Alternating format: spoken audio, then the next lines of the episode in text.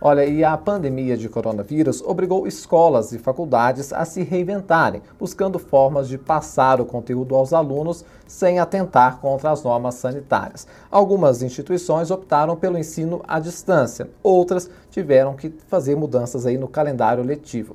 Mas até que ponto essas medidas estão de acordo com o direito do consumidor? Os alunos podem, por exemplo, exigir desconto na mensalidade. Na verdade, é mais os pais né, que devem buscar esse recurso. Já a gente vê que já tem esse movimento. Para entender melhor, então, esta questão, nós vamos conversar agora com o Vitor Serri, que é especialista em contratos e sócio do Correia Porto Advogados. Boa noite, Vitor. Muito obrigado por falar aqui na Jovem Pan. Boa noite, Afonso Marangoni. É uma satisfação conversar com você e com todos os ouvintes da Jovem Pan. Vitor, eu então gostaria de começar a nossa conversa é, falando sobre a questão contratual, se detendo é, ao contrato. Né? Existia uma previsão, principalmente quem estuda em escola particular, e mesmo faz cursinho, enfim, de uma modalidade de ensino. E aí, de repente, é, se deparou com esta pandemia e outros recursos tiveram que ser pensados. Qual que é a margem que existe para que essas instituições de ensino possam é, pensar de alguma forma em manter um calendário alternativo? Perfeito. A equação e a ponderação que todos têm que fazer, tanto o contratante quanto o contratado, especificamente no caso das instituições de ensino, é o quanto aquilo impactou no continuismo ou na continuação da prestação de serviço em si. Porque o que a gente observa é que muitas das escolas também se oneraram em tempos de pandemia porque buscaram sistemas e implantaram sistemas para seguir com as suas aulas é, de modo remoto e dessa forma não impactar o ano letivo. É, ademais, elas mantiveram na íntegra boa parte de seu corpo docente, toda a equipe é, de apoio. Então, me parece que para alguns graus e para algumas faixas etárias de ensino, é, o serviço não foi interrompido, porque as aulas online seguem respeitando o calendário é, é normal e seguem acontecendo. O que acontece, que a gente também tem que levar em consideração, é que, infelizmente, boa parte da população brasileira, aliás, a maior parte, não tem acesso a ferramentas e à internet, acesso à internet em si, para poder viabilizar esse acesso. Então, me parece também que o papel da escola transcenderia o fato de simplesmente é, deixar ou não a aula à disposição, mas sim verificar se realmente os seus alunos e todos os seus alunos têm condição de assistir aquelas aulas. É, é, inclusive, a mesma ponderação tem que ser feita para graus de escolaridade menor, ou seja, faixa etárias menor. Me parece que não existe efetividade de um ensino à distância para crianças de pequena idade, de 2, 3, 4 anos. E nesse caso, infelizmente, o serviço está absolutamente interrompido. Não está existindo prestação de serviço. E aí, logo, qualquer contrato, prevendo ou não uma situação dessa de força maior e de pandemia, porque isso não precisa necessariamente estar inserido no contrato, que é uma situação jurídica que emerge, que é imprevisível. É, sob esse raciocínio, a escola deveria sim ou suspender aquele determinado contrato ou viabilizar um desconto efetivo que realmente leve em consideração essa interrupção ou essa minoração da prestação de serviço. Vitor, a gente é, realmente, quando fala da educação como um todo, fica um pouco é, muito amplo para a gente poder falar. Então, vamos nos deter, como o senhor mesmo é, fez, falando do caso de crianças, né, de, da educação infantil. Depois a gente vai progredindo aí, vendo as especificidades de cada área. Mas então tem essa questão que o senhor colocou é, muito bem, que em casos de crianças realmente não está havendo uma prestação de serviço, porque isso é inviável, né, pela idade mesmo das crianças. Nesse caso, uma, um pai e mãe, o que, que ele deve fazer, o que, que ele deve buscar? Para tentar então obter um desconto desta escola onde o filho estuda? Perfeito. Eles devem, de forma objetiva, procurar a administração, a, a, gestão daquela escola, a diretoria daquela escola e propor efetivamente um sobrestamento daquele contrato, ou seja, uma suspensão do contrato sem ônus, de forma que realmente não paguem as mensalidades, ou negociem uma mínima ajuda de custo, é, de modo que a escola se compense, se equilibre, se reequilibre com os outros graus de ensino e, e outras séries que vão continuar tendo a sua, o seu é, ano letivo normalmente via é, aparelhagem remota mas a melhor solução para essas famílias com crianças pequenas, com crianças que efetivamente não têm condição de ter acesso ou de ter concentração nesse tipo de ensino à distância, de ensino remoto, é mesmo propor uma suspensão do contrato, sem ônus, sem contraprestação, sem o pagamento das mensalidades, até que o serviço seja efetivamente retomado com as diretrizes do governo, com as diretrizes das autoridades, as escolas reabram e tudo siga regularmente. Isso, de alguma forma, vai ser compensado ao longo do ano, porque, inevitavelmente, é, vai passar a ter aula num período de recesso ou de férias. Então, o ideal é que a, a escola e os pais, o aluno, se componham, é, de forma que ninguém saia prejudicado e ninguém tenha que efetivamente romper os contratos. Mantenham os contratos, ainda que de forma minorada, ainda que de forma descontada, mas mantenham. Então, o senhor nos indica para os pais e, e, as pessoas que mantêm as crianças na escola que evite, pelo menos no primeiro momento, a judicialização dessa questão, quer dizer, que busque a própria instituição para discutir, mas a judicialização, se não houver um acordo, é uma possibilidade também. Sem dúvida, Afonso. É, é, eu, como advogado, me parece que eu cumpro também uma função social de jamais incentivar litígio, jamais incentivar judicialização, porque a gente percebe que isso também é oneroso para todas as partes, é, isso tumultua o Estado, tumultua as jurisdições, e a gente vai perceber, inevitavelmente, é, um, uma, é, emergindo muitas demandas depois do, do Covid, demandas judiciais, é, de origem contratual, trabalhista, financeiro, bancário, consumerista, isso por si só já vai fazer é, se abarrotar ainda mais é, é, é, as demandas do judiciário, e isso efetivamente não é saudável e é oneroso para todos.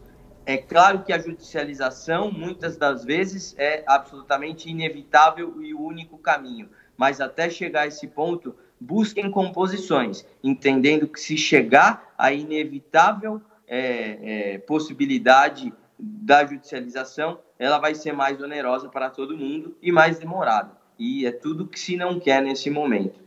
Não, sem dúvida, é importante colocar isso como uma questão realmente de se negociar entre as pessoas envolvidas, né? Isso é uma questão que é, é uma possibilidade quando for uma situação que não houver realmente este acordo. Mas aí eu gostaria de perguntar da experiência prática do senhor, nos casos que já foram colocados, esse acordo tem sido é, conseguido de uma forma tranquila? Como é que tem sido as negociações, então, dessas famílias com as escolas? A gente tem percebido aí uma mudança diária, né? E essa questão da escola, ela passou a vir mais à tona desde meados de, do, do último mês para cá, quando começou-se a sinalizar que a coisa não seria retomada na sua regularidade agora no, no, no, início do mês, como se previa. Então, isso fez com que as escolas também tivessem que abrir margem para poder negociar o que antes não estava acontecendo. Então, o que a gente vem observando na prática é, de várias instituições, mesmo de porte grande e porte pequeno, e posso inclusive compartilhar a minha própria situação. Também tenho filho e também tenho filho em idade pequena, em menor de três anos, que também estava na escola. Também tentou-se uma é, situação de ensino remoto e entendeu-se que isso é inviável, e a escola, inevitavelmente, agora vislumbrando que a situação não deve se retomar à regularidade antes de agosto, pelo menos, inevitavelmente teve que abrir os seus canais de composição para suspender esses contratos ou, em alguns casos específicos, conceder descontos, de modo que isso se compense depois ao longo do ano ou até dos próximos. Então, a gente tem é, visto, sim, bom senso de todas as partes, dos pais, dos alunos, que entendem que o Covid e toda essa intempérie acomete a todos nós num efeito dominó e temos que compor para manter as relações e a escola que por outro lado também tem seus ônus, também tem seus professores a, a, a seguir honrando os pagamentos e todos os outros compromissos, só que também tem o interesse de manter esses alunos que podiam ser simplesmente desmatriculados. Então, o que a gente recomenda e o que a gente tem visto é sim bom senso, boa fé das pessoas, e isso tudo vai ser, é, é, vai ser recompensado, vai ser revisto. E quando isso não acontecer e caminhar para uma situação de má fé, a justiça, a judicialização também vai saber aparar isso e entender quando houve intransigência e, a partir disso, fazer emergir as punições que a lei prevê. Bom, aí agora eu queria falar, Vitor, avançando um pouco na idade né, dos alunos, falando aí dos jovens que já estão é, estudando e que estudam nas escolas particulares, e aí sim existe uma possibilidade de ensino remoto, né, através de plataformas tecnológicas e acompanhamento dos professores de forma remota, e isso a gente vê que é uma possibilidade que tem sido colocada por muitas escolas. Aí, neste caso, eu gostaria de perguntar como é que fica, porque o senhor colocou também que existe o desenvolvimento de um dispositivo tecnológico que também traz gastos, existe honrar os compromissos com os professores, mas do outro lado, existe a a percepção né, dos pais de que, é, por exemplo, não está se gastando com energia, por exemplo, na escola, enfim, que outros gastos das, das escolas não estão acontecendo. Então, para quem está é, mudou, teve essa mudança, né, está mantendo uma atividade regular, esse vínculo regular com a escola, mas de forma remota, sendo que ele, é, o aluno é, foi contratado aí um serviço presencial, como é que fica então nesse caso específico? Perfeito. É, a sua contextualização é perfeita. Exatamente por isso que você colocou. É, é, a ausência de fluxo no estabelecimento físico também faz com que despesas, algumas despesas diminuam ou desapareçam. É, e aí também me parece de bom senso e de bom tom que a escola deixe de repassar esse custo que compunha o seu preço. É, então, aí sim me parece que inevitavelmente ela já deveria conceder um desconto. A contrapartida é que sim, muitas instituições se oneraram com toda essa questão de tecnologia e informação para poder contratar e implementar ferramentas tecnológicas para viabilizar o ensino e a continuidade remota das aulas. É, temos que pôr na balança me parece que ainda assim o estabelecimento físico fechado Bom, nós estamos conversando com o Vitor, que é sócio é, da Correia Porto Advogados. Ele está justamente falando sobre essa questão, né, que muitas famílias têm vivido, que é a questão desta quarentena e os impactos na educação, nos valores e tudo mais. Nós já retomamos então o contato com o Vitor Serri, que falava com a gente sobre essa questão. Vitor, tivemos uma pequena intermitência no sinal. Gostaria então que você concluísse para a gente avançar um pouco mais na idade dos alunos. Tá ótimo. É, concluindo, me parece que sim, o estabelecimento físico fechado, ele traz sim é, economias maiores do que os gastos com a implementação de ferramentas tecnológicas para viabilizar o ensino à distância. Porque hoje em dia a oferta dessas ferramentas são várias, por isso os preços não são assim tão elevados. Então, me parece que se o ensino foi contratado de forma presencial e agora está ocorrendo de forma remota, a prestação de serviço segue ocorrendo, mas não da mesma forma com que contratado. Então, a escola deve sim viabilizar um desconto, ainda que num percentual não tão grande, mas viabilizar sim um desconto para que, de forma eh, justa, as relações se mantenham. Perguntar um pouco sobre, por exemplo, alguns pais que podem ver o filho migrando aí para a educação à distância, né, por causa da pandemia, e talvez o pai não concorde, não queira que o filho siga nessa educação, quer, quer vamos dizer assim, esperar a volta mesmo à atividade presencial. O pai tem essa opção, é, quando é assim, pode ainda negociar uma outra questão, ou é importante que o pai, então, ele adira né, a essa questão do, do aluno ter a, o acompanhamento de forma remota? Perfeito. É, também me parece que para alguns graus de ensino a convivência é justamente e muitas das vezes até mais importante do que até o que é lecionado naquele curso. É, isso faz parte também e é inerente a um curso presencial. Então, é inevitável que o consumidor, que o aluno, se sinta prejudicado por deixar de ter essa relação. É, então, assim, é, os pais, os alunos é, não estão corretos em se sentir prejudicado por isso e devem sim e podem, é, justamente porque essas situações, estando previstas ou não no contrato, elas emergiram de forma que ninguém pudesse prever, sobretudo a postergação e a prorrogação de todos os efeitos dessa pandemia. Então, é absolutamente justo e razoável que cada um busque o seu direito na medida do que entender justo dentro daquilo que tinha sido contratado. Então, não há nenhum óbice para que os pais, sim, proponham uma suspensão, uma modificação do contrato ou mesmo uma, um sobrestamento daquele contrato para que aquilo passe a ser retomado e as mensalidades sejam retomadas só quando o ensino voltar a ser presencial.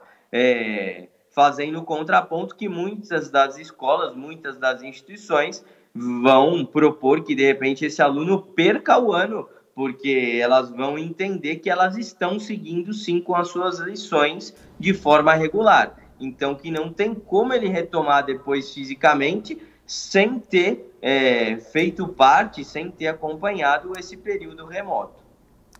Vitor, agora eu gostaria de falar um pouco sobre a, as faculdades e cursos que são oferecidos. Aí é uma situação ainda mais específica, porque existem as modalidades presenciais e do mesmo curso muitas vezes existe a modalidade do ensino à distância. Só que aí o, o, o custo é diferente, a pessoa às vezes ela opta né, pelo curso presencial pagando mais caro e agora é, muitas faculdades, universidades já têm uma plataforma que é para alunos do ensino à distância. Agora está migrando esses alunos presenciais para acompanhar, continuar tendo aí acesso a, a conteúdos. Como é que fica neste caso, então, em que a pessoa contratou uma modalidade, está tendo esse curso ministrado de forma remota, sendo que existe é, já esse EAD, né, o ensino à distância, mas não era a opção da pessoa no momento, então, e é mais barato, né? É, me parece que nesse caso a, a instituição deveria, de cara, já minimamente igualar ao preço do curso remoto, isso oferecendo a possibilidade para o aluno rescindir o contrato, já que o contrato é composto não só das lições em si que aquele determinado curso traz, mas também, como a gente contextualizou anteriormente, dessa convivência, que é sim importante em determinados graus de ensino. É, claro que a gente não vai entrar em uma discussão que também é muito assídua da eficácia e da efetividade para alguns cursos do ensino à distância. Mas fato é que agora esta está sendo a única possibilidade, a única ferramenta. Então a escola deveria propor: olha, cidadão, você gostaria de seguir é, para a modalidade remota, eu te igualo o preço que era a, ofertado à época para aquela determinada modalidade.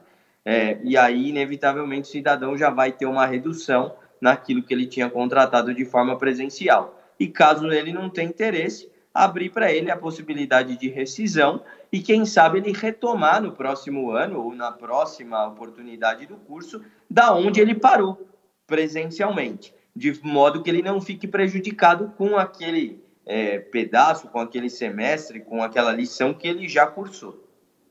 Para a gente encerrar, mas é, retomando uma questão importante, o que fica nesses casos é a prevalência do bom senso. Né? Então é importante que se sente para negociar, para ver as melhores formas. Claro que as empresas, as escolas têm os seus custos, os pais também têm, muitos estão com a renda diminuída por causa da pandemia, enfim, todo mundo está imerso ali no mesmo cenário. Então, o que fica de recomendação é que, em primeiro lugar, haja uma conversa entre os dois lados e um bom senso nisso tudo, né? Exatamente, Afonso. A gente sempre pende para essa situação de incentivar a composição, a transação, o acordo, porque num cenário como esse, que atinge a todos, direto ou indiretamente, por conta de um efeito dominó, é, é a melhor saída, ou pelo menos é a, a forma de reequilibrar ou de trazer de volta a isonomia, de forma com que ninguém saia assim tão abalado. Então, incentivamos sim, e fica essa orientação, essa reafirmação de orientação para que as partes se componham, porque isso, evoluindo por uma judicialização, é, a não composição, a intransigência absoluta de alguma das partes, já vai poder conotar uma má-fé e isso já vai tender a um não bom resultado naquela determinada judicialização para quem se postou dessa maneira. Nós conversamos aqui na Jovem Pan com o Vitor Serri, que é especialista em contratos e sócio do Correia Porto Advogados. Vitor, muito obrigado pela entrevista e até a próxima oportunidade. Muitíssimo obrigado, Afonso. Foi um prazer. Boa noite. Boa noite, agora 10h33.